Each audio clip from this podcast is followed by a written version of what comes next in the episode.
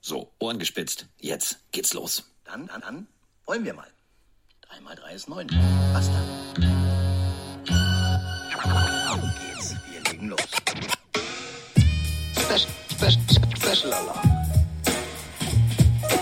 Pille, Pille, Pille für den Mann. Die Pille für den Mann. Cover, cover, cover, free. Carsten. Pengemann. Roman Motzkos. Mr. Jogwasher, Andreas Heddergott. Sollten wir nicht nur drüber sprechen, sondern machen wir auch. Das ist wie bei Pippi Langstrumpf. 3 mal 3 ist nun mal 9.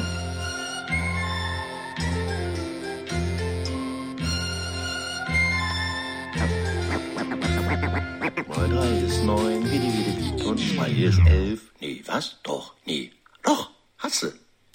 Haste und da sind wir schon. Ja, es ist Freitag und das heißt, es ist Zeit für Cover 3 und das bedeutet, ja, immer noch eine Cover 2. Wir haben kurz umgestellt, wir haben geordebelt, denn äh, wir haben immer noch äh, eine Person verloren an die Waschmaschinen der Missouri Tigers. Kann passieren. Jeder hat ja einen anderen Fetisch, aber er ist immer noch in Missouri und das bedeutet, ich begrüße ganz herzlich den Mann, der so schön rechnen kann, dass 3 mal 3 9 ist und 10 mal 3 ist 30. Das alles weiß er und er weiß noch viel mehr. Der Mann, der äh, am Samstag schon ganz heiß ist, weil am Sonntag ist er dran. Also nicht dran, sondern er ist dran als Experte bei äh, einem unserer drei Topspiele, nämlich bei The Zone, bei der Dolphins-Partie. Da darf er als Experte sitzen und jetzt sitzt er äh, als Experte und einer meiner besten Freunde hier in diesem Podcast und jetzt sprechen wir über drei Topspiele und ich freue mich wahnsinnig. Guten Tag, Herr Motzkus. Schönen guten Tag aus Berlin. Ja, so ist es. Es ist Freitag und das bedeutet, äh, wir sprechen über unsere persönlichen drei Lieblingsspiele und da wird es äh, die ein oder andere Überraschung geben, denn natürlich ist völlig klar, du bist äh, am Sonntag Experte bei The Zone und es ist ja tatsächlich das Spiel, wo ich auch meine Bildkolumne drüber schreiben durfte, was für mich das geilste Spiel ist. Also äh, Pulverfass meets Powerhouse. Wir reden natürlich ganz klar von Let's Ride gegen Flipper. Und äh, das ist das eine Spiel. Dann haben wir noch zwei Spiele. Möchtest du die Katze aus dem Sack lassen? Ja, ich lasse die große Miezekatze aus dem Sack. Wir sprechen nämlich über zwei Teams, die so ein bisschen die Überraschung der Saison werden könnten. Atlanta Falcons, zwei Spiele, zwei Siege gegen die Detroit Lions, 1-1. Da haben sich ein paar Leute vielleicht noch mehr gewünscht bei den Lions nach dem Sieg gegen die Kansas City Chiefs, gegen den Titelverteidiger. Ja, und dann kommen wir zu einer Partie, ich glaube, da ist schon Panikmodus angesagt, weil beide Mannschaften haben viel mehr erwartet und stehen beide mit leeren Händen da. Los Angeles Chargers bei den Minnesota Vikings. Beide Mannschaften mit 0-2 gestartet. Da ist, glaube ich, schon so ein bisschen der Weihnachtsbaum in Flammen. Ja, und Weihnachtsbaum in Flammen ist auch ein schönes Stichwort, denn wir sprechen natürlich ganz klar über das, was wir gestern Nacht sehen durften. Und da ist nicht 3x3 sondern da ist, äh, da ist 10x3 30. Oder wie ich sagen würde, 13. Saisonsieg in Folge für die 49ers. Die Giants gerade mal mit 12 Punkten. Das war eher, ja, desolat, würde ich es mal nennen. Ja, die, die 49ers Defense hat wieder einmal gezeigt, wie stark sie sind. Ähm, die Offense war, ich würde sagen, solide. Also da ging noch sogar ein bisschen mehr. Aber man darf vor allen Dingen eins nicht unterschätzen. Wir haben ja immer ein bisschen über Brock Purdy geredet und vor allen Dingen auch, ähm, dass viele Leute denken, na ja, der ist ja viel zu äh, ja, überschätzt oder sonst irgendwas. Jetzt kommen wir mal zu einem kleinen Stat, den wir gestern rausgefunden haben. Brock Purdy wurde bei 39 Passversuchen 33 Mal geblitzt. Das sind 84,6 Prozent aller Spielzüge. Das heißt, er hat immer den Druck in der Nase gehabt und hat darauf mit der höchsten Coverage bzw. höchsten Completion Rate, Rate seiner äh, Karriere geantwortet und vor allen Dingen mit der schnellsten Reaktionszeit. Er hat nur 2,34 Sekunden pro Passspielzug gebraucht ja, und das hat, Ergebnis war dann bei 31 Spielzügen 20 Mal komplett und 247 Yards, zwei Touchdowns. Da waren ein paar wilde Dinger dabei, aber hey, am Ende gibt der Erfolg dir natürlich recht. Kalt wie Hundeschnauze. Und ähm, eben zu diesem Spiel äh, schalten wir mal eben ganz kurz in die äh, Taskforce Hamm. Moin Carsten, moin Mike, Dirk aus Hamm hier. Hab mir gerade die Giants angeguckt, beziehungsweise, naja, Giants würde ich das nicht mehr nennen. Ich hatte ja gehofft, dass nach dem zweiten Spiel die so ein bisschen äh, gemerkt haben, ey, guck mal, wir können sogar Offense spielen oder so. Aber das, was da gerade geliefert wurde, das war ja derart traurig. Und das Härteste war dann zu sehen, ich meine, gut, ne, wenn Bowser und äh, wer ist Kollege Armstead um die Ecke kommen, die hauen die schon mal einen Scheitel. Macht ja nichts. Alles klar. Aber wenn die quasi zum Third Down rausgenommen werden und das dann irgendwie endet in irgendwie so einem Dump-Off-Pass für zwei Yards, obwohl sechs fehlen. Also so eine Ideenlosigkeit habe ich selten gesehen. Ich glaube, da ist dem nächsten Trainer, äh, Trainerposten frei. Hau dir schon mal einen Scheitel, ist schön. Ja, Taskforce haben es immer großartig. War eigentlich bestimmt für die Montagsfolge, deswegen hat er auch nicht dich, sondern äh, Mike angesprochen. Aber diese Nachricht hat mich wieder heute Morgen zum Schmunzeln gebracht. Taskforce haben bringt es, bringt es immer auf den Punkt. Und das müssen wir jetzt auch ganz deutlich mal sagen. Du hast es gerade gesagt. Unwahrscheinlich schneller Release. Unter 3,0 Sekunden ist phänomenal schnell. Gegen den Blitz sowieso das probate Mittel. Wenn wir jetzt aber nicht mal, äh, nicht mehr auf die 49ers Offense gucken, sondern auf die Giants Offense, dann muss man sich sagen, Shaquan Barkley fehlt. Ja. Aber es kann nicht sein, dass du einen Running Back, den du mehr oder minder wie behandelt hast, als es um Vertragsverlängerung ging, ähm, so schmerzlich vermisst und dein komplettes Offensivkonstrukt zusammenbricht. Ich habe Darren Waller im Fantasy-Team und die Frage ist, warum? Ja, das frage ich mich allerdings ehrlich gesagt auch und ich frage mich, warum die Giants Darren Waller überhaupt geholt haben. Siebenmal wurde er angeworfen, drei davon hat er gefangen, 20 Yards und jetzt kommt eine echt bittere Zahl für die New York Giants Fans. Insgesamt, komplette Offense und ich rede jetzt nicht von einem Drive oder von einer Halbzeit, 150 Yards Raumgewinn insgesamt. Lauf und Pass. 29 Yard durch Lauf, was absolut Katastrophe ist. Und viel schlimmer finde ich sogar noch, bei zwei Drittel aller Pässe angebracht, 33 äh, Versuche hat er geworfen, 22 äh, sind angekommen, nur 121 Yards Raumgewinn von Daniel Jones. Das ist wenig. Viel ja, zu, viel zu wenig. Gar nichts. Und vor allem, ich habe ja, ich habe ja, ich bin ja, weißt du, das ist ja wie mit dem Zauberlehrling. Du hast mir damals äh, gesagt, das erste Mal im Studio, ja, pass auf, ich bin hier Zahlen, aber lass uns zusammenarbeiten. Hier kommen wir arbeiten gemeinsam und spielen uns die Bälle hin und her. Und äh, seitdem bin ich ein Zahlenmensch, wie du weißt. Und bei Time of Possession kriege ich immer Schnappatmung, wenn ein Team mehr als 30 Minuten hat. Die 49ers 39 Minuten und 10 Sekunden und die Giants 20 Minuten 50.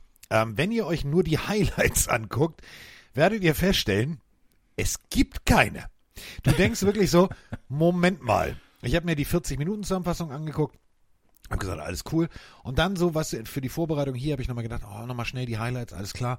Und bei YouTube, die offiziellen NFL-Highlights, ich habe das gestoppt, sind, elf, sind knapp elf Minuten mit Werbung, ne? Elf Minuten, davon, ich habe an der Uhr mal klick, klick, klick, klick, 34 Sekunden Offense, 34 Sekunden der Giants. 34 Sekunden in einer Zusammenfassung besagt einfach, du spielst scheiße. Ja, bei 34 Sekunden hast du schon alle 150 Yards mit dabei. Also mehr brauchst du dafür nicht. Äh, Im Gegenzug dazu äh, die 49ers mit 451 Yards. Also äh, ja, da sieht man mal das Dreifache an Yards, das Dreifache fast an Punkten und vor allen Dingen äh, ja 3 zu 0 Siege für die 49ers im Vergleich zu den Giants 1 und 2.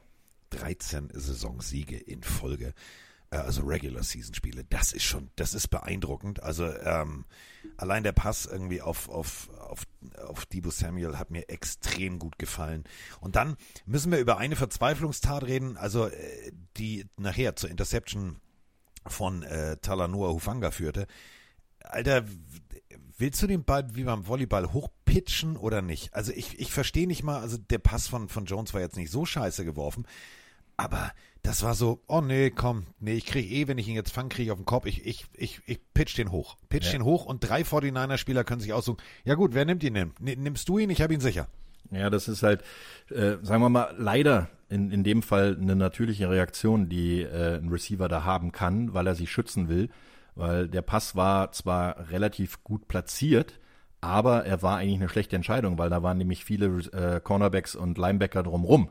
Und deswegen darf man da eigentlich nicht hinwerfen. Und äh, wenn da drei Mann äh, schon sich die, die Zähne fletschen, äh, wer, wer darf äh, dann Receiver umballern?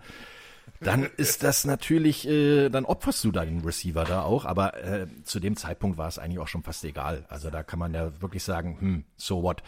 Äh, was halt beeindruckend war, für mich ehrlich gesagt, ich bin ja nun mal ein äh, San Francisco 49ers Sympathisant, äh, die haben auch noch ohne ihren besten oder nominell besten Receiver in diesem Jahr gespielt. Äh, Brandon Ayuk war gar nicht dabei, der war inactive. Und dann sieht man einfach mal, wie ähm, dann auch Brock Purdy die Sachen verteilt hat. Ne? Der hat also an Samuel, an Kittle, McCaffrey, Jennings, Bell, Mitchell, das waren alles Spieler, die angespielt wurden ähm, und alle haben performt. Ne? Also das sind gerade auf die Running Backs äh, waren alle Pässe 100 Prozent äh, gefangen. Also McCaffrey 5, Bell 2, äh, Bell war ja ein Receiver, aber Elijah Mitchell auch nochmal 3. Also diese kurzen Schnelldinger, die sind auf jeden Fall absolut sicher. Und was dieses Mal auch wieder ein richtig großes Faustwand war für die 49ers, die Yards after Catch. Also wenn man sieht, wie McCaffrey oh, da Stiff Arms ausgeteilt hat, wie Kittel da einfach durch Leute durchgelaufen ist und äh, vor allen Dingen dann auch Debo Samuel. Kurzer Screen Pass und der macht 10, 12, 15 Yards. Also das sind richtig, richtig gute Sachen, die die 49ers da haben. Man kann nur hoffen, und das bin ich jetzt wieder derjenige, der sagt, ich hoffe am meisten wahrscheinlich, dass sie gesund bleiben. Dann äh, sind das also wirklich ein absoluter Favorit in der NFC. Und äh, viele, die gelacht haben und gesagt haben, ah, wie kann man so früh einen Kicker draften? Ja, nee, äh, drei von drei, alles gut. Und vor allem, was mich, ähm, was man in der letzten Saison sehr selten gesehen hat, also ich habe als wir in Philadelphia waren, den fast gar nicht gesehen. Äh, Mitch Wischnowski, der Panther. Also die 49ers haben tatsächlich einen Panther dieses Jahr. Der, ja. Also selbst, also war zwar nicht oft auf dem Feld, aber äh, dreimal, genauer gesagt. Naja, aber der ist halt auch äh, schon länger dabei. Der ist auch der Holder äh, für den, den guten neuen Kickern Jake Moody, der übrigens bisher 100 Prozent hat bei den Field Goals. Ja. Ne? Also darf man nicht vergessen. Und äh, der ist also wirklich ähm, nicht so verkehrt. Er hat auch alle Extrapunkte bisher verwandelt. Also der ist fehlerfrei. Und da haben viele Leute zum Anfang gedacht, na ja, warum draft ich denn überhaupt einen Kicker? Ja, wenn du sonst eigentlich gut besetzt bist in deinen Skill-Positionen und auch in der Defense und du hast ja super gut getradet, wenn du siehst, dass sie da ja noch einen Javon Hargrave geholt haben von den Eagles, äh, der gestern auch noch einen Quarterback-Sack heute Nacht äh, erzielt hat. Also da weißt du schon, warum du dann dir den Luxus äh, gönnen kannst und dir einen Kicker draften kannst. So. Und das ist äh, tatsächlich für mich ähm, die beeindruckendste Leistung nach dem ja, nach dem Kater der letzten Saison, ein, ein, eine Quarterback-Diskussion. Was machen wir mit Trey Lance, den du mehr oder minder, entschuldige die Wortwahl, das ist jetzt nicht despektierlich gemeint, verramscht hast, also wo du BWL einfach nicht, nicht teilgenommen hast. Viel investiert, wenig bekommen, ist meistens, mh, hm, da kommt Peter Zwegert um die Ecke. Aber ähm, jetzt hast du Brock Purdy, der für 850.000 Dollar spielt und der spielt, als wäre der schon ewig in der Liga, du hast es gerade gesagt, gegen den Blitz extrem effizient, Kurzpassspiel effizient. Eier in der Hose, das sieht man auch, also da kommt Druck um die Ecke, ah, komm, gehe ich einen Schritt nach vorne, dem weiche ich aus. Das musst du auch alles erstmal so spielen. Also die 49ers tatsächlich gefallen mir sehr, sehr gut und du sagst es gerade, wenn die gesund sind, dann sind die bei mir im Power Ranking gerade aber sowas von nach oben gerutscht. Also die können schon mal sagen, wie war Las Vegas, glaube ich. Ich hoffe es sehr stark. Ja, das wäre ja für dich auch schön. Also, ja, so. Wäre wär mal was Schönes, ja, wieder. Ja, wäre mal was Schönes. So, apropos was Schönes. Jetzt äh, beschäftigen wir uns natürlich mit unseren drei Topspielen. Und ähm, ich würde einfach mal sagen, wir fangen mal mit dem naheliegendsten an. Nämlich, ähm, ja, Atlanta Falcons Germany. Ich habe einen Schlüsselanhänger direkt hier vor mir liegen. Ich habe von denen ein T-Shirt geschenkt gekriegt. Und vor der Saison habe ich gesagt, Jungs, ich finde das echt cool, was eure Falcons hier in Deutschland alles auf die Beine stellen, denn das muss man auch ganz, ganz deutlich so sagen, im Gegensatz zu den Chiefs, etc., sind die mit den Carolina Panthers die, die am meisten hier Krawall und Remi Demi machen. Dass die jetzt aber auch mit so viel Krawall und Remi Demi in die Saison starten, hätte ich nicht gedacht. Und jetzt heißt es Falcons gegen Lions in Detroit. Also für mich Wildvögel gegen Miezekatzen, das erste Spiel, über das wir beide äh, lange und ausführlich sprechen wollen. Ich finde es äh, richtig klasse, dass ähm, mal jetzt auch wieder andere Mannschaften in den Fokus kommen und vor allen Dingen äh, die Lions haben ja letztes Jahr schon so ein bisschen überrascht, äh, mit fast in die Playoffs kommen, mit äh, spektakulärer Offense. Gut, Defense musste noch ein bisschen nachgearbeitet werden, ja, ähm, alles gut.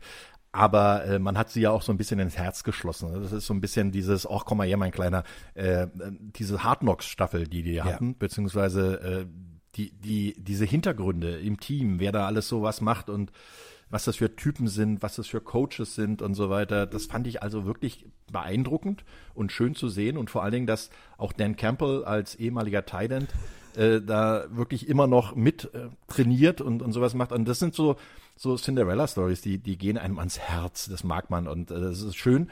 Und vor allen Dingen, äh, muss ich ehrlich sagen, sie haben anscheinend in der Defense auch ein kleines bisschen nachgebessert, weil sie äh, ja immer noch relativ viele Punkte zwar kassieren, aber die Spiele immerhin spannend halten können damit. Definitiv. Aiden Hutchinson, nicht nur Billie Jean.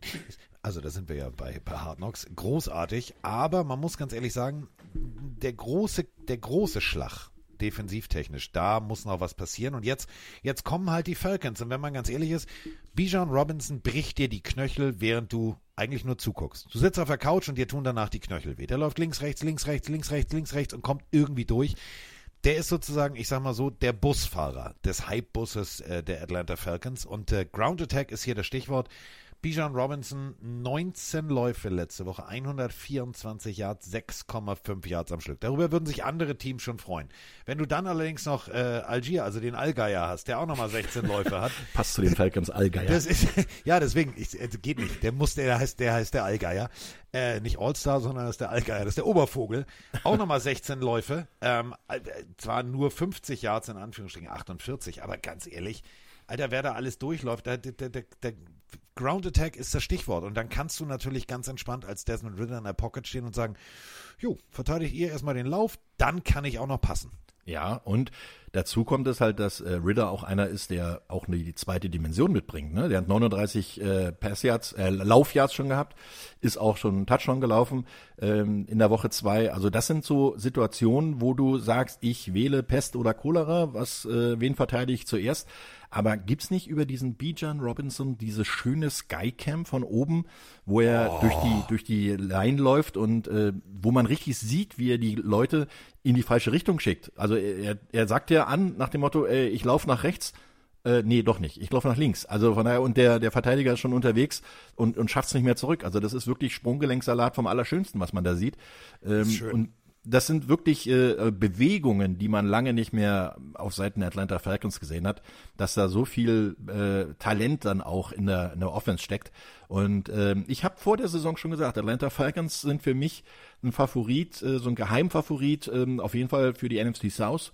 Und äh, dass sie mit, äh, gerade auch mit Desmond Ritter, jetzt jemanden haben, den haben sie so ein bisschen rangezogen. Er hat letztes Jahr noch nicht so viel spielen dürfen, erst als äh, Marcus Mariota damals ähm, dann ähm, eine Verletzung hatte, beziehungsweise sich selber dann rausgenommen hat. Und dann haben sie gesagt, okay, Desmond Ritter, du bist jetzt unser Mann der Zukunft. Wir beide durften zusammen die Cincinnati Bearcats kommentieren äh, bei, bei, bei RAN und äh, haben beide uns eigentlich mehr oder minder in Desmond Ritter verliebt, weil es war ja wirklich sehr Pro-Style, was er gespielt hat. Also wirklich erste, zweite, dritte, vierte Progression durchgegangen. Ich weiß noch, wie wir beide in der Werbepause gesagt haben, Alter, das kann ein, das kann richtig guter werden. Und ich finde, man merkt, der ist gewachsen, der ist gereift. Das ist nicht dieses Rookie reinschmeißen und fertig. Natürlich haben wir letztes Jahr gesagt, oh, Diggi, da muss mehr kommen. Jetzt kommt mehr. Denn du hast es gerade gesagt, die Läufe sind nicht Verzweiflungsläufe, sondern wirklich nur, wenn es absolut sein muss. Und dann, egal, ob jetzt äh, Vierter und kurz, oh, Touchdown, fertig aus alles andere war gedeckt. Coach, ich bin einfach mal selber gelaufen. Also Arthur Smith, gut, ich vermisse immer noch Kyle Pitts, aber der Rest dieser Offense begeistert mich wirklich richtig. Naja, man darf nicht vergessen, dass Kyle Pitts äh, letzte Saison halt auch nicht mit einem super Quarterback gespielt hat. Ich meine, nichts gegen Marcus Mariota. Okay.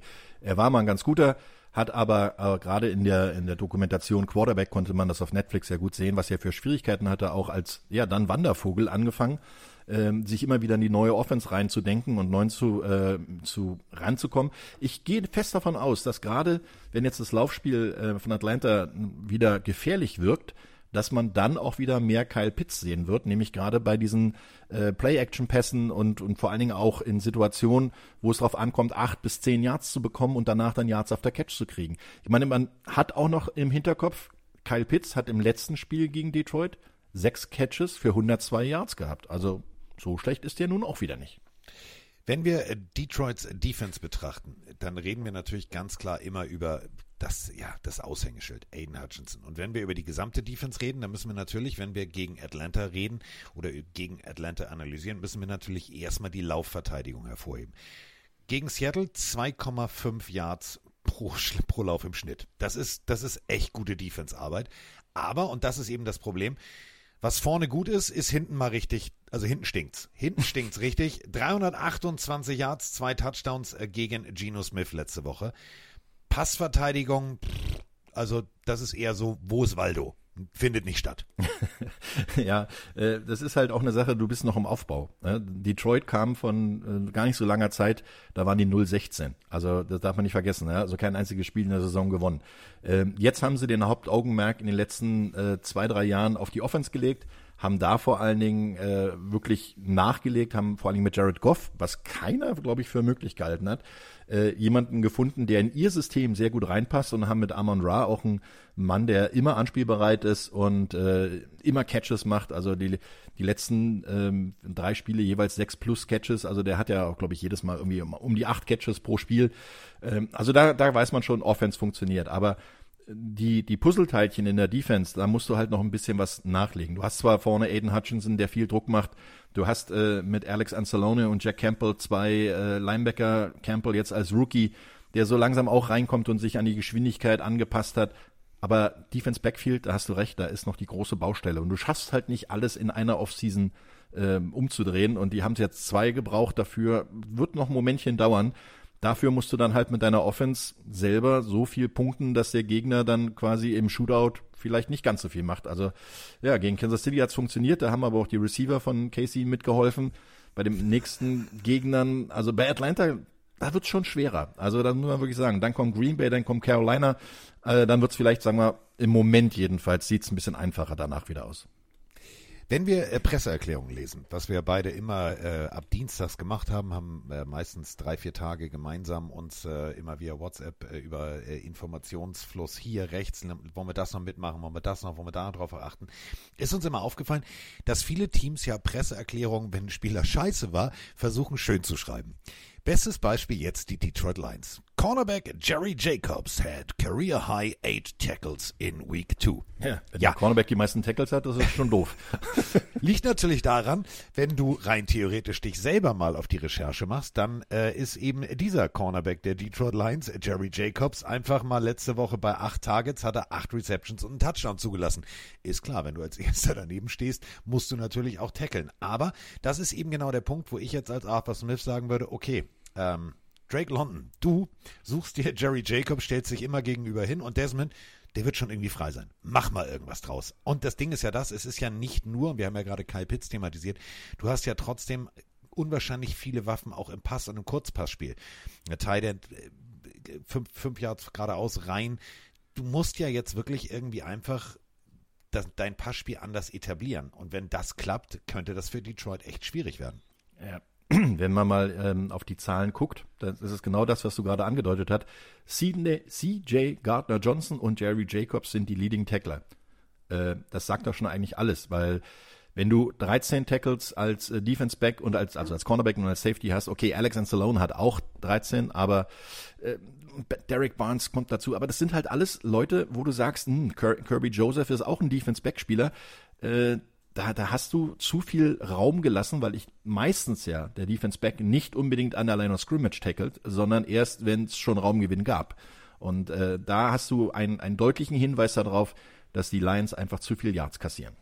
So, Sidney Gardner Johnson, die äh, sozusagen beste äh, Passverteidigungswaffe auch noch auf IR. Das bedeutet, da hinten ist schon ein Loch dazugekommen. Dann äh, James Houston, linke Seite des Pass Rushes, der wird auch fehlen. Und äh, ja, wir müssen natürlich drüber sprechen, dass die Atlanta Falcons letzte Woche sage und schreibe 45,4 Prozent Quarterback Pressure zuließen. Das ist zu viel. Da musst du natürlich deinem Quarterback mehr Zeit geben. Aber einer fehlt schon. Und das bedeutet, wir haben ein ganz klares Matchup, wo ihr drauf äh, gucken solltet. Äh, Hutchinson gegen den rechten Tackle, gegen äh, Caleb McGarry, der jetzt auch kein Nasebohrer ist. Also da sehe ich jetzt Aiden Hutchinson nicht im klaren Vorteil. Hast du vollkommen recht. Und äh, es ist schon ein bisschen bezeichnend, dass äh, beim Injury Report der Lions äh, doch einige Spieler inzwischen draufstehen, die auch extrem wichtig sind, ähm, die gestern und vorgestern nicht trainiert haben, also Mittwoch und Donnerstag. Gestern waren es zum Beispiel eins, zwei, drei, vier, fünf, sechs Spieler, die nicht dran teilgenommen haben aufgrund von Verletzungen. Zwei waren limited, unter anderem die beiden Wide Receiver Josh Reynolds und Amon Ra St. Brown. Können wir nur hoffen, dass die beiden fit werden, weil die werden extrem wichtig sein, damit sie überhaupt mithalten können dann mit den Falcons, damit sie schnell äh, scoren können. David Montgomery auch noch als Running Back äh, gestern und vorgestern nicht trainiert. Also da, da sieht's schon im verletzten Lager nicht sehr gut aus im Moment gerade. Wir reden immer von Falcons Offense, Bijan Robinson, Highlight Football, sieht cool aus. Was immer so ein bisschen unter dem Radar fliegt, ist die, im wahrsten Sinne des Wortes fliegt, ist die äh, Falcons Passverteidigung. Ganz ehrlich, die haben gegen die Packers, und das hat mich total beeindruckt, nur einen Pass mit 18 plus Yards zugelassen. Also das ist für mich wirklich eine Unit, die von vorne bis hinten sehr rund wirkt. Und sie haben vor allen Dingen gerade mal 17 Punkte im Schnitt kassiert bisher äh, und 133,5 Yards Passing nur zugelassen. Also 119 Yard Lauf, okay, äh, ist eine Menge bisher bei zwei Spielen, aber äh, nur 133 Yards im Passing und nur 17 Punkte im Schnitt, äh, das ist eine gute Voraussetzung, um Spiele zu gewinnen. Man sagt ja selber, äh, um eine realistische Chance zu haben, ähm, um das Spiel zu gewinnen, um, sagen wir mal, geplant zu gehen, hältst du den Gegner unter 17 Punkte. Das macht Atlanta im Moment gerade. Und äh, ja, klar, du hast gerade Amon Ra, Sam Brown, das ist so Jared Goffs Lieblingsreceiver, sechs Receptions, 102 Yards. Aber da wird so ein äh, Cornerback, AJ Terrell Jr., Nummer 24 der Falcons, äh, hundertprozentig gut gegenhalten. Aber es ist eben nicht nur AJ Brown, es ist Josh Reynolds und vor allem ist es auch der Titan Laporta, der immer besser in die Saison kommt. Also die beiden könnten tatsächlich so der X-Faktor werden. Ich bin sehr gespannt, was uns da für eine Partie erwartet. Auf dem Papier liest es sich sehr, sehr eng und ich glaube, es wird auch eng. Ja, sind natürlich die Voraussetzungen im Moment ein bisschen besser auf Seiten der Atlanta Falcons äh, haben weniger Verletzungssorgen, haben weniger, ähm, sagen wir mal, äh, moralische Sorgen im Moment, weil sie halt Rückenwind haben durch die zwei Siege gegen Carolina und gegen Green Bay. Und äh, es waren allerdings Heimspiele. Jetzt muss man gucken, das ist das erste Auswärtsspiel äh, für Atlanta. Wie reagieren jetzt die Mannschaft, ähm, wenn sie auf, auf Tour sind, wenn sie jetzt äh, unterwegs sind? Also das könnte noch ähm, ein Faktor werden, aber am Ende des Tages sprechen die Zahlen im Moment für Atlanta. Das, und Zahlen, das ist ja, das ist ja Roman Motzkos Gesetz. Zahlen haben immer recht. Meistens. So. Also gehen wir beide, sagen wir beide Gaga. Oder wie macht so ein Falke eigentlich? Glaube Herzlich ich willkommen irgendwie bei so da. Jimmix Tierwelt. Also ein Falke schreit eher, als dass er Gagor macht. Gagor ist, glaube ich, eher so ein, so ein äh, äh, ja, Huhn oder sowas. Ich bin ein Hühnerhabicht. Ja, das Kannst du noch dran erinnern bei Ja. Bugs Bunny? Ich bin ein Hühnerhabicht. Ja, ja, genau, du bist Genau. ein Hühnerhabicht. Oh, großartig. Ähm, Hühnerhabicht. Stichwort äh, Trading Card liegt hier. Äh, Hühnerhabicht. Patriots. Ähm, hm, das machen wir nicht. Nein, jetzt kommen wir nicht zu den Patriots. Jetzt äh, kommen wir äh, zum nächsten Spiel. Und ähm, entschuldige bitte. Entschuldige bitte. Punkt eins. Wichtigstes Ereignis des Wochenendes, 19 Uhr The Zone. Mein persönliches Topspiel, vielleicht auch das geilste Spiel, weil mehr Feuer kann in so einer Partie nicht drin sein. Und ähm, wir reden natürlich jetzt von Pulverfass meets Powerhouse. Also Sean Payton mit seinen Aussagen, also müssen wir gleich drüber sprechen. Der hat schon mal vorgelegt, dass da richtig Druck auf dem Kessel ist gegen die Dolphins. Und wir haben ja jetzt einen Tierexperten hier, wie ich gerade mitgeredet. Wie macht ein Delfin? Ja, Kannst du aber wissen mal, äh, wie heißt er noch mal gleich, der ähm, Quarterback, der jetzt in Tennessee ist, der war doch früher da. Äh, Ja, der hat ja Max Zielke vorgemacht, genau. wie ein Delfin macht. Genau, ja. Ich bin nicht so ein wirklich guter Imitator von solchen Sachen. Also Nein, doch, doch, also ohne Scheiß. Ich fühle mich, du weißt ja, also Aaron Rodgers glaubt ja, dass der Liebesgesang der Delfine, also mein Mückenstich auf dem Arm ist schon viel, viel besser jetzt. Also du hast das super hingekriegt. super hingekriegt. sehr So, ähm, also Miami äh, mit einem Heim mit einem Heimspiel ähm, müssen wir natürlich auch ganz deutlich sagen, Woche 1 war ui. Woche 2 war mm. Also der Passangriff äh, tatsächlich im Verhältnis zu Woche 1 nachgelassen. Tyreek Hill war nicht mehr der, ich sag mal so, Highlight-Football auf zwei Beinen, aber dann sagte sich einfach Waddle, du gib mir mal sechsmal, sechsmal den Ball. Okay, viermal fange ich ihn nur, ist aber egal, 86 Yards. Also Tua immer noch mit 249 Yards, einem Touchdown, einer Interception. Das sieht sehr, sehr rund aus, was die Dolphins da spielen. Weißt du, was mir am meisten im Moment Spaß macht bei den Miami Dolphins, ist die Offense Line. Ähm, wenn man sieht, wir erinnern uns ja alle an die äh, Situation in der vergangenen Saison, wo Tour ähm, sehr oft gehittet wurde, gesackt wurde und ähm, dann auch drei Gehirnerschütterungen oder zwei offiziell ja nur hatte. Ähm, und diese Saison, gerade gegen die Chargers und auch gegen die Patriots, die beides keine Laufkundschaft in Sachen Pass Rush sind, gerade mal ein Quarterback-Sack zugelassen und dafür dann aber selber in der Offense 200 Yard Passing, äh, Moment, Entschuldigung, ich bin in die falsche Spalte gerutscht. 355 Yard Passing ist wirklich sehr gut und 107 Yards Rushing. Also 462,5 Yards ist die Nummer 1 der, der Liga in Sachen ähm, Offense Production. Und äh, wenn man dann auch noch sieht, was sie für Punkte gemacht haben, also alles, alles richtig gemacht. Ich meine, 36 Punkte gegen die Chargers und 24 gegen Patriots. Und das beides äh, auswärts äh, ist sehr gut. Also kann man äh, nichts gegen sagen. Okay, das erste Spiel war ein bisschen vogelwild. Chargers auch mit 34 Punkten. Da war die Defense, glaube ich, noch im, im Flieger, äh, hat nicht mitgespielt, sondern kam erst in der zweiten Halbzeit raus. Aber äh, gegen die Patriots sah das schon wieder deutlich besser aus. Und die O-Line, du sagst es gerade, bei 31 Dropbacks nur einen Sack zuzulassen, das gibt dir natürlich als Quarterback, der ja das ein oder andere Mal zu Boden gegangen ist und dann wirklich sich mit dem linken Auge in die rechte Hosentasche gucken konnte, das gibt dir Selbstvertrauen. Und dieses Darf ich Selbstvertrauen. korrigieren? Darf ich Ja. korrigieren? 75 Passversuche in zwei Spielen und nur ein Quarterback-Sack. Ja, ich meinte jetzt nur letzte Woche. Ja, du hast ja recht. Nur letzte Woche. Nur letzte Woche. Weil Chargers war für mich, da, da war, da wirkten die noch nicht so, also man merkt diesen Unterschied der einen Woche. Ähm, das ist natürlich völlig klar. Du kommst dem Trainingscamp, du machst Spiel 1. Das war mehr, das war, das war ohne, ohne Verteidigung. Das war mit offenem Visier, jeder haut sich auf den Kopf. So. Woche 2, 31 Dropbacks, nur ein Quarterback-Sack und wirklich gut den Druck auch rausgenommen. Schön ähm, Tackle, der nachgetreten ist, also jetzt nicht nachgetreten im Sinne von ich stell dir ein Bein, sondern nachgetreten noch weiter in den Druck hinein, hat den Druck rausgenommen. Ähm, du hast da ganz viel gesehen, wo ich gedacht habe, so, okay, das war jetzt in Woche 1 oder auch im letzten Jahr, hätte ich Tua jetzt schon wieder auf der Trage gesehen. Weißt du, diese berühmte Pass-Rush-Bewegung, einfach sich drunter durchducken zu wollen wunderbar weggenommen durch eben dieses, diesen zweiten Schritt noch nach hinten, hat mir richtig gut gefallen. Und da wird natürlich, äh, da wird Nick Bonido, der gegen äh, die Commanders extrem gut gespielt hat, auf Seiten der Broncos, die haben äh, vier Quarterback-Sacks gegen Sam Howell und die Commanders hingelegt, die werden da nachlegen wollen. Und ich glaube tatsächlich auch, das wird schwieriger als in den Wochen zuvor. Äh, auf jeden Fall vom, vom äh, Ansatz her, ja, weil äh, Sean Payton bei den Broncos als neuer Head Coach ja schon ein bisschen auch unter Druck steht, werden die sich was einfallen lassen müssen. Ähm, man kann noch eine Zahl dazusetzen, die auch ein bisschen übergriffen, also beziehungsweise äh, übergehend äh, zur vergangenen Saison nochmal macht. Da war nämlich in den Einsätzen, wo Tango Valoa gespielt hat, war er der Quarterback mit dem höchsten Quarterback-Rating der gesamten Liga. Dieses Jahr auch schon wieder in zwei Spielen fast 103er Rating. Also ähm, der, der ist wirklich gut. Der ist wirklich gut drauf und sie können vor allen Dingen umstellen. Ne? Sie können mal laufen, sie können auch ähm, mal werfen. In, in der vergangenen Woche hat Reem Mostert immerhin 121 Yards äh, erlaufen und zwei Touchdowns äh, dazu gebracht. Da brauchten sie gar nicht das Passspiel so sehr. Und das ist das Tolle. Wenn du beide Varianten nutzen kannst, wenn du werfen und laufen kannst und das variieren kannst in diesen Situationen, dann äh, bist du unausrechenbar und dann kann auch der Gegner sich nicht auf eins einstellen.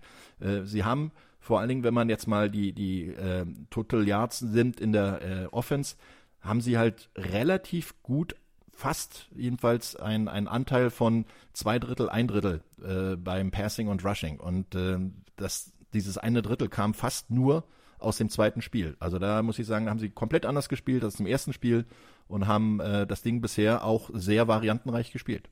Und das schmeißt jetzt eigentlich zwei Fragezeichen in unsere Kommunik Kommunikation und auch in das Spiel, was, äh, was du als Experte begleiten wirst. Broncos Secondary, klar, Patrick Sertain, der Zweite, gegen äh, unter anderem Devonta Adams teilweise sehr, sehr gut ausgesehen. Aber die Gesamtunit an sich ließ ja schon mal bei Sam Howell 299 Yards zu. Also könntest du natürlich als Offensivkoordinator der Dolphins sagen, alles klar, tief werfen, hoch gewinnen. Aber du hast gerade Raheem Mostert und den, den, den Laufangriff der Dolphins hervorgehoben. Gegen den Lauf sah das jetzt auch bei den Broncos nicht richtig gut aus in Woche 2. 4,8 Yards im Schnitt. Also du kannst sie auf beiden Wegen schlagen. Und ich weiß ehrlich gesagt nicht, wo willst du jetzt nachlegen, wo willst du die Stellschraube finden? Also Sean Payton hat, glaube ich, mehr Baustellen als, äh, als der Berliner Flughafen. Ja, äh, obwohl das immer noch eine Riesenbaustelle ist, aber hast du vollkommen recht. Vor allen Dingen, weil eigentlich nominell, wenn man sich einfach mal die, die Leute anschaut, die dort äh, spielen bei den äh, Denver Broncos, nicht schlecht sind. Justin Simmons, sehr guter Safety. Pat Surtain, der Dritte, ist auch nicht übel. Äh, du hast Randy Gregory normalerweise noch, den du damit einsetzen kannst. Äh, Nick Bonito als, als äh, Linebacker. Also generell, was da spielt an, an Spielern, am Namen, ist das wirklich sehr ordentlich. Aber sie lassen halt viel zu viel zu. In den beiden Niederlagen haben sie äh, einmal extrem knapp gegen die Raiders im ersten Spiel mit einem Punkt und dann noch fast genauso knapp gegen die Washington Commanders verloren. Also es scheint auch so, dass sie in den entscheidenden Situationen nicht cool genug sind. Wenn du mit einem Punkt bzw. zwei Punkten verlierst, dann fehlt dir auch ein gewisser Punkt an Coolness dabei. Und ich meine, wenn wir ganz ehrlich sind, Coolness. Das ist, ist jetzt eigentlich die Überleitung. Ich liebe das mit dir. Eigentlich genau die Überleitung zu äh, Dr. Kimball, der regelmäßig bei den Seattle Seahawks auf der Flucht war, der das Beste draus gemacht hat, der tatsächlich meiner Meinung nach einen großen Anteil an diesem ganzen Football-Boom in Deutschland hat, weil wir haben bei RAN ganz oft Seahawks-Spiele übertragen und es war wirklich fleischgewordene Highlight-Show. Rechts raus, links raus, rechts raus, links raus und der Pass kommt an.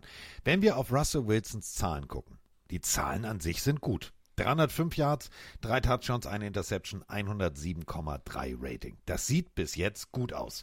Du hast Marvin Mims, du hast Brandon Johnson, du hast Jerry Judy, du hast eigentlich einen, einen richtig guten Kader und dann kriegst du es nicht auf die Kette.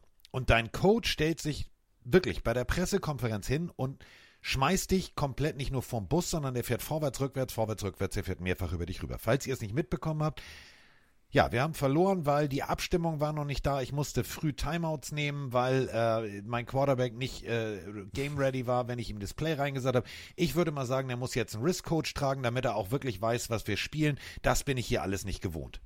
Ja, die Antwort, die Antwort dazu von Russell Wilson? Ich habe schon viele Spiele gewonnen, auch ohne mein Armband. Das habe ich in Seattle nicht gebraucht. Naja, ja. Aber es gibt, es gibt einen Fakt. Wenn man jetzt mal den Vergleich macht zwischen Russell Wilson und Tua Tango Vailoa. Beide haben bei den Attempts und bei den Completion relativ ähnliche Zahlen. Wilson hat 66 Pässe geworfen, 45 davon angekommen. Wenn man jetzt äh, noch einen Blick auf äh, Tua wirft, 75 Pässe geworfen, 49 angekommen. Also kann man sagen, ziemlich ähnlich.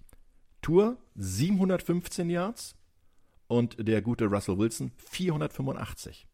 Also 250 Yards weniger. Und da siehst du genau die Krux. Russell Wilson trifft zwar eine Menge an Pässen, aber die sind fast alles nur kurz. Also die, die, die langen Pässe, die, die Russell Wilson auf Tyler Lockett, damals noch auf, äh, auf DK Metcalf geworfen hat, als er in Seattle war, die sind hier nicht mehr existent. Und das, obwohl du ja richtig gute Receiver hast mit äh, äh einem Javon, äh, beziehungsweise mit einem Jerry Judy, mit einem Cortland Sutton. Das sind richtig gute Jungs. Du hast jetzt auch mit Marvin Mims einen guten Rookie bekommen, äh, der einen 60er Touchdown-Catch geworfen, äh, gefangen hat. Ja, okay.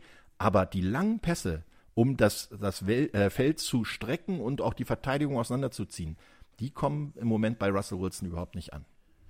Ist natürlich auch kein Wunder. Ähm, du sagst es gerade, für tiefe Bälle brauchst du natürlich, und da sind wir wieder bei Brock Purdy vorhin, brauchst du diese 0,5, 0,75 Sekunden mehr Zeit in der Pocket. Das ist die Statistik. Wenn du natürlich siebenmal gesackt wirst und 14 Quarterbacks-Hits nur in einem Spiel, nämlich in letzter Woche kassierst, dann ist das, ich sag mal so, O-Line hat teilgenommen, aber nicht wirklich mit Sternchen. Ja, hast du vollkommen recht und vor allen Dingen insgesamt schon neun Sacks kassiert in dieser Saison. Also das ist wirklich äh, nicht, nicht gut. Äh, Offense Line ist ein großes Thema in Denver. Äh, vor Dingen, wenn du dann auch noch selber ähm, das Laufspiel, was über Jahrzehnte bei den Denver Broncos immer gut war, jetzt eigentlich nur noch ein, eigentlich im Mittelfeld bist, ne? dann hast du na, nicht wirklich äh, die, die richtige Mischung daraus gefunden.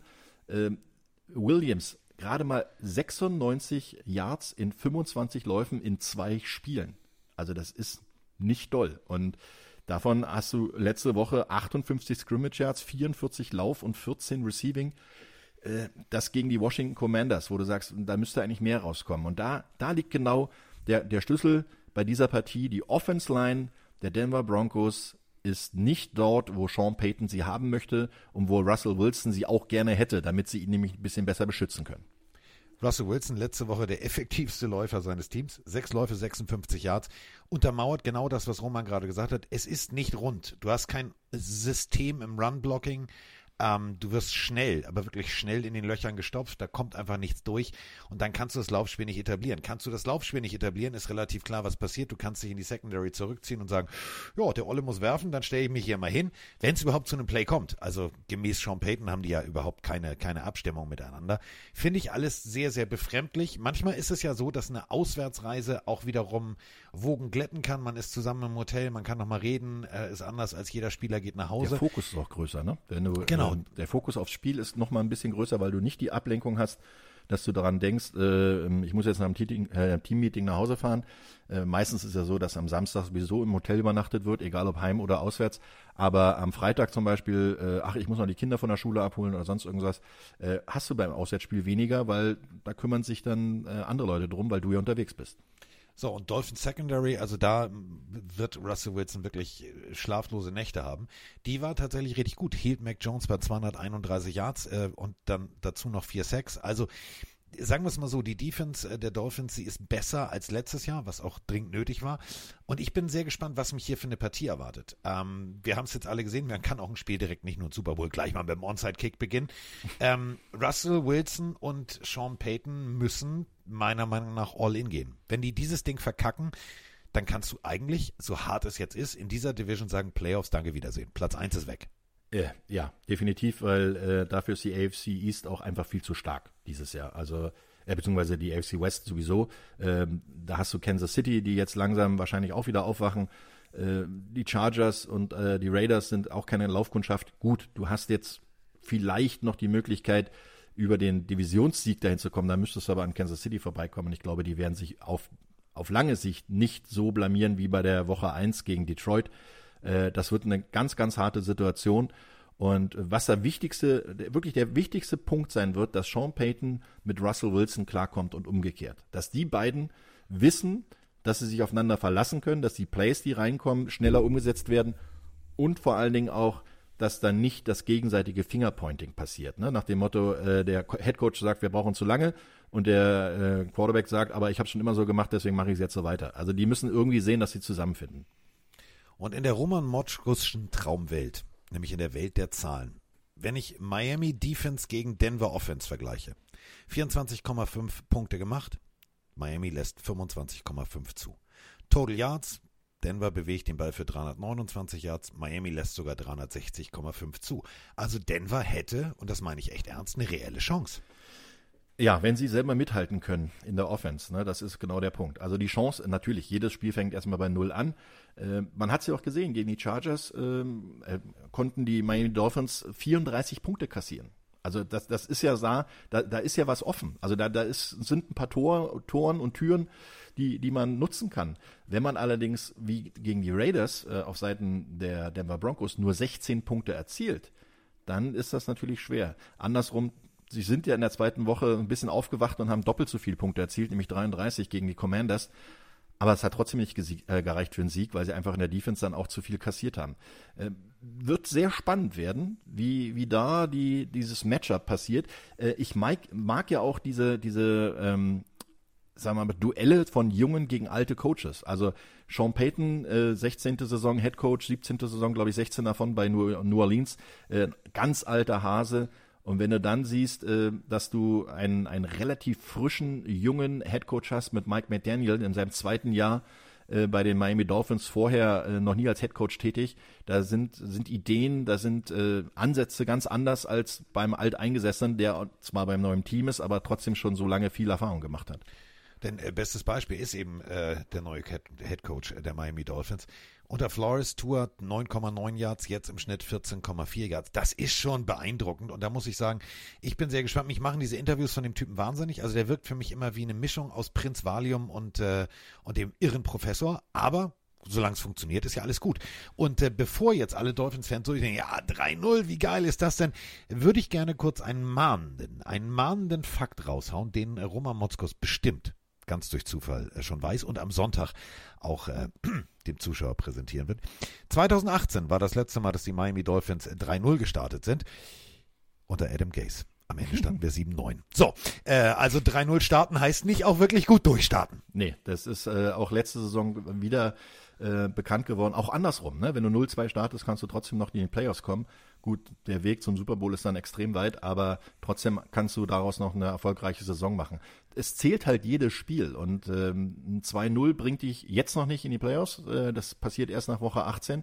Von daher äh, ist es schön, wenn du so beginnst, aber es ist auch noch kein Beinbruch, wenn du 0-2 bist. Aber dieses Spiel ist schon so ein kleines bisschen Fingerzeig, Hat äh, Mike McDaniel jetzt ein bisschen ruhigere Wochen die nächsten Zeit äh, und kann da ganz gelassen und mit viel breiter Brust rumlaufen?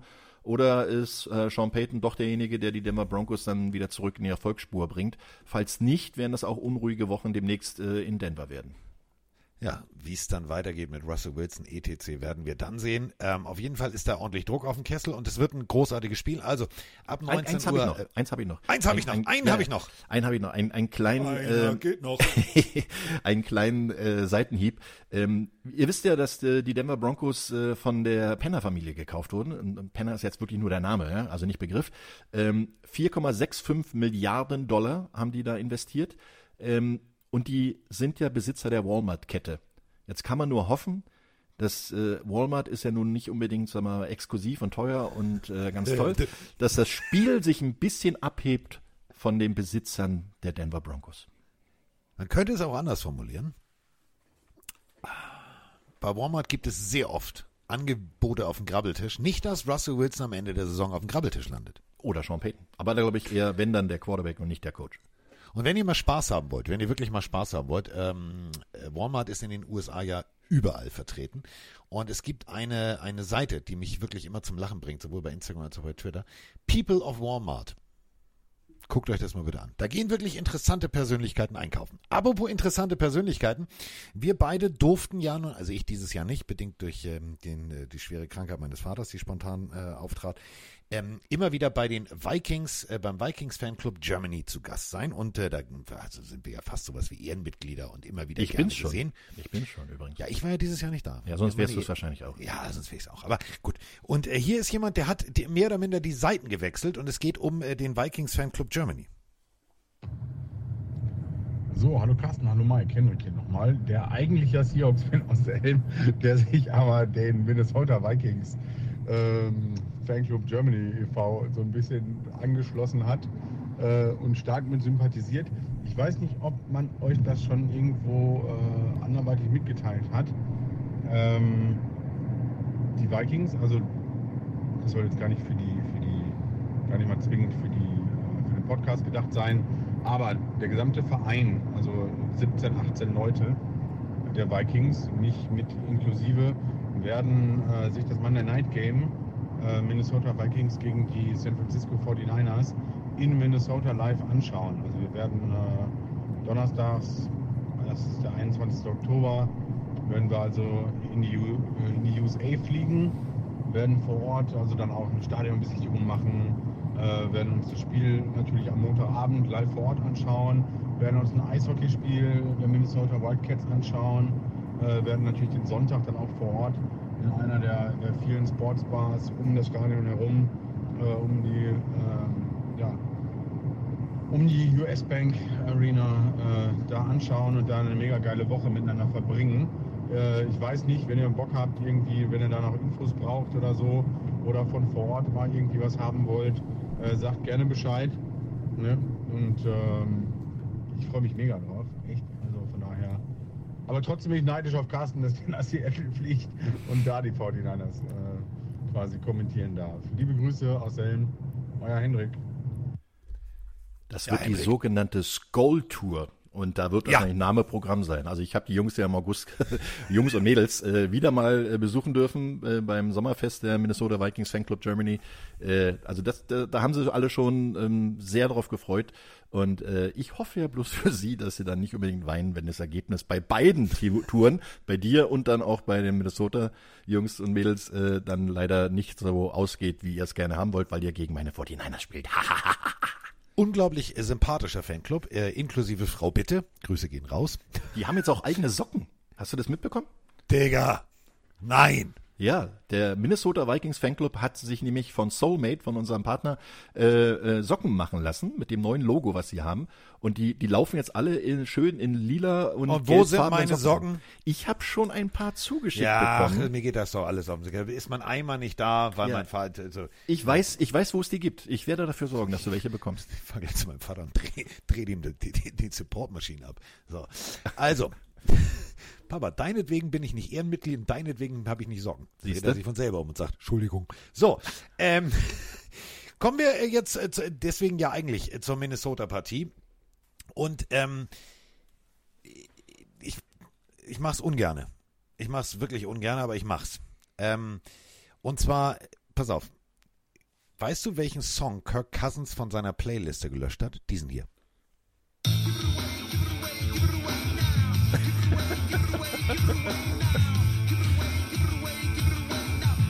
Ja, Red Hot Chili Peppers mit Give It Away, Give It Away Now. Das neue und inoffizielle Motto der Minnesota Vikings Offense.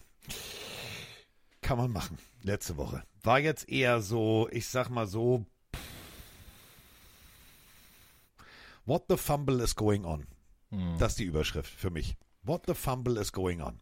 Ja, das ist wirklich leider, äh, muss man das erwähnen. Äh, in, in der Ball Security kann noch ein bisschen was passieren. Ne? Also da, da, muss, da muss auch ein bisschen was passieren. Aber okay, die, die ähm, Tendenz beim, beim Werfen, die Kirk Cousins hatte, die ist ein bisschen besser geworden. Er hat erst eine Interception. Ja, er hat erst eine Interception. Aber äh, das andere ist halt wirklich auch, der Ball gehört ja immer in die Hand. Und wenn der fallen gelassen wird, dann ist das halt auch nicht wirklich super. Kirk Cousins, du hast es gerade gesagt, großartige Werte, 364 Yards, vier Touchdowns, 125,6er Rating. Wenn du allerdings als Mannschaft den Ball viermal weggibst, kannst du ein Spiel nicht gewinnen. Da kannst du noch so sehr als Quarterback da vorne Krawall, Remi, Demi richtig gute Bälle abliefern. Dann ist einfach mal komplett der Wurm drin und der Wurm war drin. Ja, und das, das ist halt eine Sache, wenn du, das sind so selbsterfüllende Prophezeiungen, die du dann bringst. Ne? Dann hast du irgendwann den Kopf nicht mehr oben, dann, dann kannst du das auch äh, nicht mehr umsetzen, was da passiert ist oder was du da äh, wirklich machst. Und ich meine, das ist ja, du spielst gegen die Philadelphia Eagles, was ja wirklich keine Laufkundschaft ist. Kommst noch mal ran, nachdem du wirklich einen schlechten Start ins Spiel hattest mit 13-7 zur Halbzeit, aber trotzdem noch nicht weit weg. Aber dann in den entscheidenden Situationen ähm, diese, diese Fambelitis zu haben, ist natürlich äh, ziemlich schlecht. Also Justin Jefferson gegen die Eagles, das war mal, mal richtig gut. Ähm, und wenn ich schon mit Musik, ja, Leute vom Bus werfe und disse, dann kann ich es auch wieder glatt ziehen. Pass mal auf. Justin Jefferson äh, gegen Cornerback Slay. 15 Targets, 11 Catches, 159 Yards. Oder wie äh, die gute Aretha sagen würde.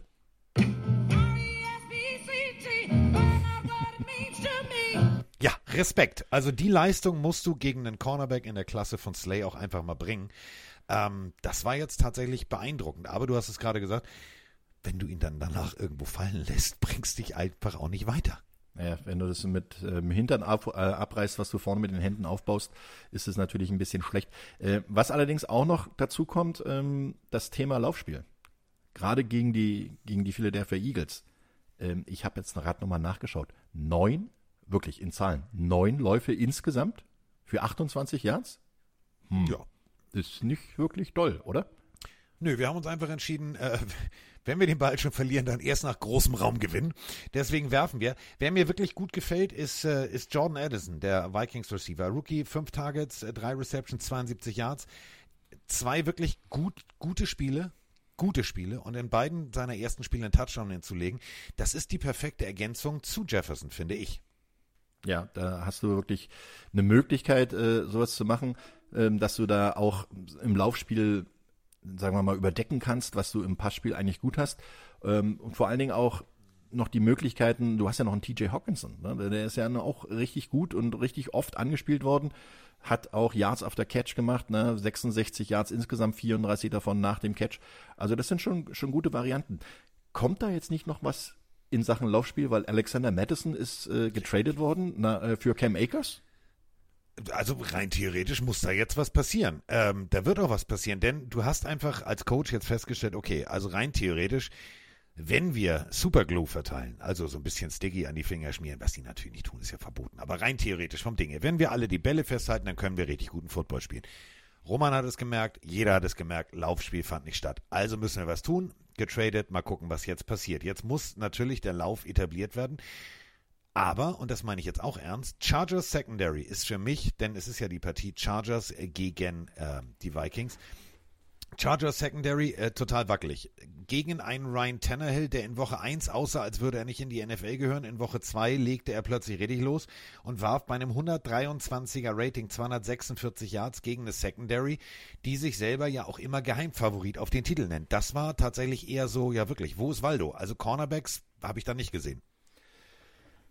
Insgesamt äh, äh, wir sind bei den Chargers gelandet, glaube ich. Ne? Und insgesamt äh, muss man ehrlich sagen, die Defense der Chargers in den letzten Jahren für mich schon eher die Enttäuschung. Äh, was da eigentlich an, an Potenzial drin steckt, äh, du hast einen Khalil Mack, du hast einen Joe, äh, Joey Bosa, das sind Sachen, du hattest wirklich guten Pass Rush, aber in den entscheidenden Situationen, gerade wenn es darauf ankommt, am Ende des Spiels in der Crunch-Time den Sack zuzumachen, wie oft die dann äh, wirklich noch verloren haben oder nochmal das Ding eng wurde, ist schon beeindruckend schlecht. Und jetzt äh, siehst du auch noch dazu, dass in zwei Spielen im Schnitt 31,5 Punkte kassiert wurden. Ja, wie viele Punkte soll denn die Offense machen, dass du da mithalten kannst? Ja, müssen mindestens 32, schlauer Fuchs. Aber äh, du solltest natürlich schon sehen. Ich habe, ich hatte, das lag mir auf der Zunge. Ja, ja, genau. Ich wollte sagen, mindestens 32. Du solltest aber schon sehen, dass du, dass du äh, mal in eine Situation kommst, dass du das Spiel auch alleine mit deiner Offense bestimmen kannst, ohne dass du immer hinterher rennst und am Ende des Tages äh, das Ding äh, hinten raus immer noch wegwirfst. Also da ist auch egal, wer, wer der Headcoach war in den letzten Jahren und jetzt ist es Brandon Staley ja auch schon äh, eine Weile, äh, ist das halt, muss ich ehrlich sagen, nicht gut, was da in der, Offense, äh, in der Defense passiert. Dafür sind auch die, die engen Spiele leider alle verloren worden, gefühlt. Wenn wir über, über äh, die Vikings Defense reden, dann müssen wir natürlich über eine Sache, über den Elefanten im Raum sprechen. Wenn du gegen die Eagles spielst und du lässt Swift da durchswiften für 175 Yards, der hat da wirklich durchgeswiffert, im wahrsten Sinne des Wortes, 6,3 Yards im Schnitt. Da, da, Diggi, das ist, für NFL-Verhältnisse ist das offen wie ein Scheunentor. Ja, das ist nicht gut. Das ist äh, leider wirklich nicht gut. Äh, vor allen Dingen, wenn du damit rechnest, dass du ähm, eigentlich mit einem anderen Running Back äh, gerechnet hast, der da mehr eingesetzt werden sollte. Und dann kommt plötzlich die Andre Swift und äh, ja, swiftet dich nach Hause. Also das sind Sachen, die dürfen dir nicht passieren. Die dürfen, darf in der NFL äh, nicht passieren, wenn du ein Spiel gewinnen willst. Und ähm, sie haben es ja lange Zeit nachher nochmal spannend auch gemacht, aber äh, am Ende des Tages bist du halt doch mit sechs Punkten im Minus gewesen und da fehlte dir dann eigentlich auch die Laufverteidigung. Und äh, wenn man sieht, dass die Minnesota Defense nur 170 Yard Passing zulässt, was ein wirklich guter Wert ist, aber im Lauf 166. Und da fehlt dir einfach Beef. Da fehlt dir vorne Beef in der Defense Line. Da fehlt dir auch bei den Linebackern noch ein paar, die, die die Lücken stopfen können. Bei 166 Yard Laufspiel, was du pro Spiel kassierst, verlierst du eigentlich fast jedes Spiel. Tatsächlich, und das ist, das ist für mich der, der springendste Punkt. Das muss besser werden. Aber ein Spieler, den ich noch gerne in den, wirklich in den Fokus rücken möchte, und zwar wirklich so, so Spotlight-mäßig, ist äh, Nickel Cornerback äh, der Vikings, Akileb Evans. Das war letzte Woche auch eher so suboptimal. 63 Yards bis Touchdown zugelassen. Wenn du jetzt über das Tight End Play redest und über das Kurzpassspiel, dann ist er eben genau derjenige, der das verhindern muss. Und wenn wir äh, uns angucken, wie die äh, Chargers ihr Passkonzept spielen, wenn nichts tief frei ist, dann geht's halt gerne mal Richtung äh, Mr. Everett, 47 Yards letzte Woche und der kann auch gerne mal ein 100 Yard Spiel hinlegen. Also da muss von dem jungen Mann und äh, vor allem dem Kurzpassspiel, der Kurzpassspielverteidigung, was für ein schwieriges Wort, er muss meiner Meinung nach um Längen mehr kommen. Ja, vor allen Dingen, weil du äh, mit Ger Gerald Everett einen hast, der das sehr gut spielen kann, aber aus dem Backfield raus mit Austin Eckler natürlich auch jemanden hast, der dafür bekannt und berühmt und berüchtigt ist, äh, aus dem Backfield raus auch Pässe zu fangen. Ähm, dieses Kurzpassspiel wird natürlich dann auch äh, Justin Herbert ein bisschen helfen. Äh, der hat äh, bisher zwar eine recht gute Saison gespielt, also fast 68 Prozent seiner Pässe angebracht, noch keine Interception geworfen, allerdings auch erst drei Touchdowns in zwei Spielen. Das macht er normalerweise in einem Spiel. Also wenn du, wenn du da angreifbar bist und da, da sind es auf jeden Fall die Vikings, gerade in der Kombination mit der schlechten Laufverteidigung. Äh, dann kannst du Eckler laufen lassen, du gibst ihm öfter mal den Ball und dann täuschst du diesen Lauf an und lässt ihn auf eine kurze Flat gehen oder Everett dann aus dem Block raus auf eine kurze Passroute und dann, dann heißt es äh, Completion und vor allen Dingen Yards auf der Catch. Also das, das kann echt bitter werden, wenn, wenn du da nicht drauf reagieren kannst und wenn du gerade dieses kurze Spiel nicht wegnehmen kannst, dann wird es ein ganz langer Abend werden für die Vikings. Äh, wenn wir uns den, den Vikings Death Charts angucken, dann müssen wir auch sagen, okay, letztes äh, Spiel Center gefehlt, jetzt äh, rechten Tackle verloren. Ähm, und dann spielst du gegen Mac und Bosa, die einfach mal im letzten Spiel 5-6 hingelegt haben. Bosa alleine davon zwei. Also da würde ich als Kirk Cousins auch sagen, Jungs, können wir uns nochmal zusammensetzen? Lass uns alle nochmal gemeinsam tief durchatmen und wir müssen das hier gemeinsam hinkriegen, denn wenn der Druck so kommt wie letzte Woche bei einer tatsächlich verletzungsgeplagten O-Line, kann das echt ein schwerer Arbeitstag für Kirk Cousins werden. Ja, da kann man nur darauf hoffen, dass es dann eine gemeinschaftliche Arbeit wird, ähm, die sie da machen, weil oftmals ist es ja so, wenn einzelne gute Spieler wegfallen, sind die Ersatzleute äh, dazu gezwungen, noch mehr miteinander zu kommunizieren und mehr miteinander zu reden und äh, miteinander zu arbeiten, als jeder für sich alleine. Äh, Gerade gegen Bosa und Mac, äh, die spielen ja regelmäßig Meet Me at the Quarterback. Also die kommen außenrum mit viel, äh, sind beide als Linebacker offiziell äh, gelistet, wobei ich beide eigentlich eher so diese typische Defense End äh, Edge Rusher äh, Position da ähm, benennen würde. Aber beide kennen den Weg zum Quarterback ganz genau. Und das könnte ein sehr, sehr langer Abend für Kirk Cousins werden mit viel, viel Schmerzen. Und wer, wer ich habe es vorhin schon mal kurz erwähnt, äh, die Serie Quarterback äh, auf Netflix, wer sich die angeschaut hat, der weiß, wie viel Schmerzen er in der letzten Saison schon hatte. Und der wird ja auch nicht jünger, der gute Kerl. Äh, wenn der nochmal ähm, in die Fänge von Bosa und Mac gerät, dann wird er die, die komplette nächste Woche in der Eiswanne verbringen. Was anderes kann der da nicht schaffen.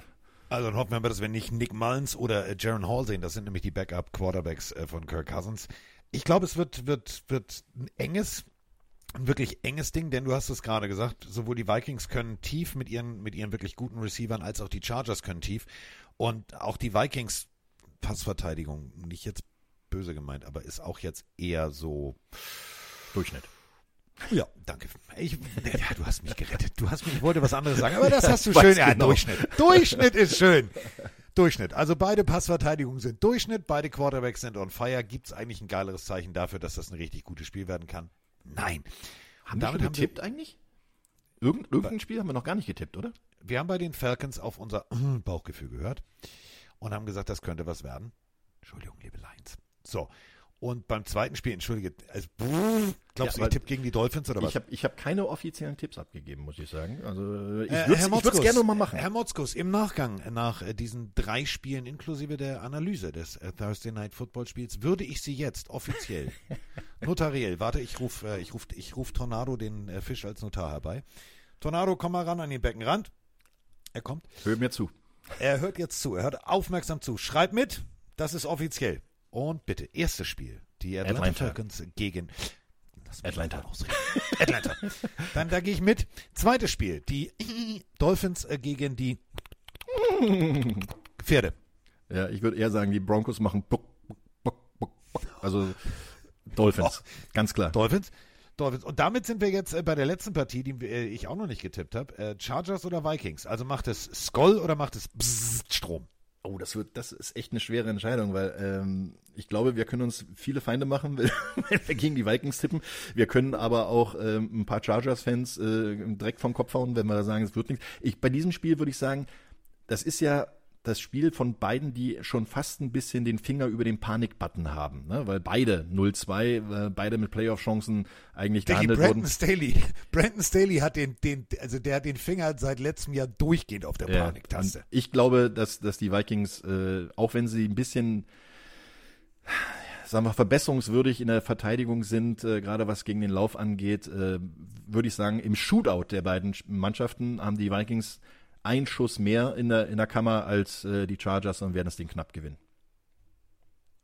Du, du tippst auf die Vikings? Ja. Okay. Okay. Das nehme ich jetzt mal so hin.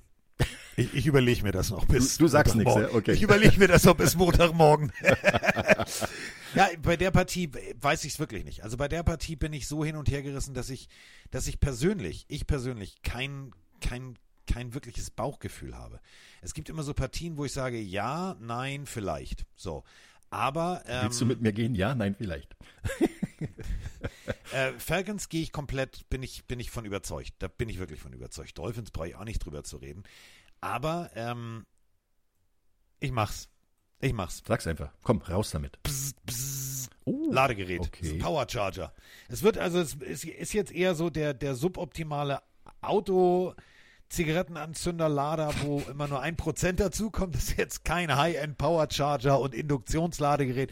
Es wird ein sehr solides Laden, aber ich glaube, es wird genau wie, wie gegen die Dolphins, es wird, es wird deutlich, aber es wird knapp. Knapp gewinnen die Es Es wird deutlich, aber knapp ist. Sehr schön. Nein, es wird deutlich von den statistischen Werten, weil beide Defenses halt viel zulassen.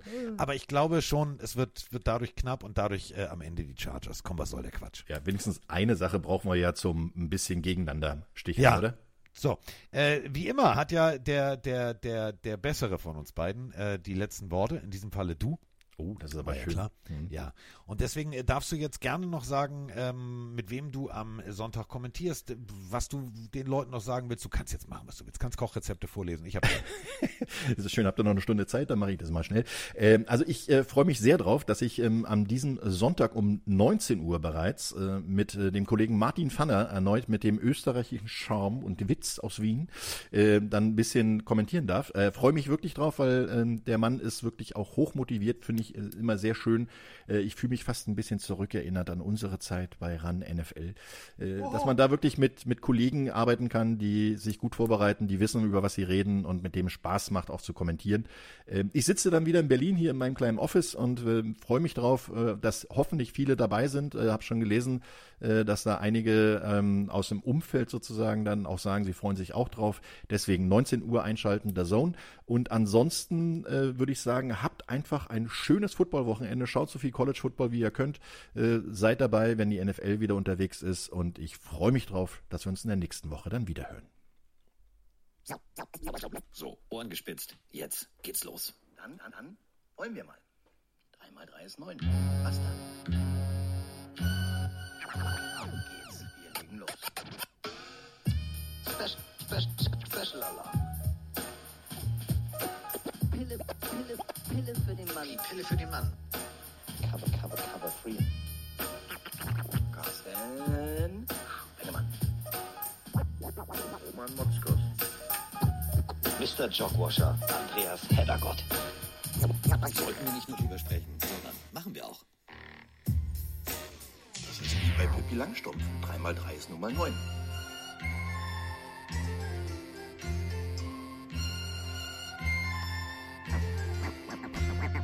Mal 3 ist 9, wie die, wie die, wie. Und mal hier ist 11. Nee, was? Doch, nee.